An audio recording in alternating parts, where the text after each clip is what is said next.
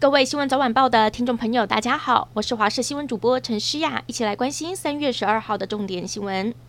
今天国内新增了六十二例的确诊个案，分别是六十一例的境外移入和一例的本土个案。这一例本土个案是十一号公布的双北家庭群聚案的亲友，曾经在二月二十七号和确诊者接触，匡列采检阳性确诊。台北市副市长黄珊珊表示，因为个案第一时间就被框列了，足迹并不多。另外，国内的疫情趋缓，加上各国陆陆续续开放边境，台大公卫教授陈秀熙建议，五月可以先开放群体免疫较强的欧美国家。但是卫福部长陈时中认为，要再观察一个月的时间才会明朗。来关心天气，今天各地温暖舒适，甚至有些地方有热的感觉。明天也是类似的天气形态，各地晴到多云，只有东半部地区还有北部的山区云量稍多，偶尔有零星的降雨。而温度方面，西半部高温二十七到三十一度，东半部二十五、二十六度，相当的温暖。紫外线指数也偏高，外出记得要做好防晒。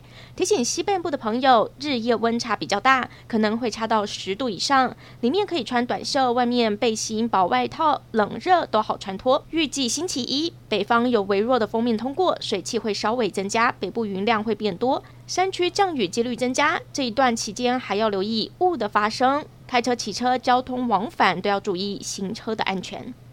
为期十四天的新制教招来到第八天，总统蔡英文前往陆军步兵两栋六旅来试导，并颁发加菜金来卫冕。蔡总统换上了全套的迷彩服钢盔，检阅实弹射击课程，也强调乌克兰情绪证明守护家园要靠自己。感谢配合教招的后备军人，未来也会检讨精进，强化后备战力。现在开车可不能随便违规，因为处处都有科技执法，不只有超速会被开单，随便停车也会被电眼拍下。以台北转运站为例，从三月一号开始设置了违规停车科技执法设备，只要违停超过三分钟，罚单直接寄去你家。上路一个星期，取缔将近两百件。受到乌俄战事的影响，国际原物料不断的上涨，连带影响国际鸡饲料的价格。现在国内的饲料商又宣布了，从十六号开始，鸡饲料每公斤再涨零点五元。蛋农估算，光是涨零点五元，一个月又得多出四万多元的成本，让蛋农非常不满。配合政府冻涨蛋价，但是饲养蛋鸡的成本却节节攀升。蛋农向政府喊话，希望三月十六号开始可以放手，让鸡蛋的价格回归市场机制。养鸡协会预计在星期一和中央召开会议，讨论结果。到底蛋价能不能回归市场机制，就看农委会怎么定夺。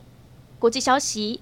俄罗斯军方开始锁定乌克兰西部多个城市，发动无差别轰炸。基辅近郊，两军也爆发了激烈的交火。根据 BBC 报道，乌克兰首都基辅时间刚过十二号凌晨，就有超过十五个州跟多个城市发出了空袭警报。至于在南面战线，俄军炮轰也没有断过，亲俄派分离分子甚至直接逮捕南部城市梅利托波尔市的市长，将他带离政府大楼。不过，乌克兰军也没有退让，传出俄军第二十九军团司令寇列斯尼科夫少将已经被击毙。消息如果属实，也是俄军折损的第三名高阶将领。乌克兰外交部在十二号指控俄罗斯军队轰炸马利坡的一座清真寺。乌克兰指出，这间清真寺里面有超过八十个人避难，包括了成人还有小孩，甚至还有土耳其公民在内。目前里头人员生死未卜。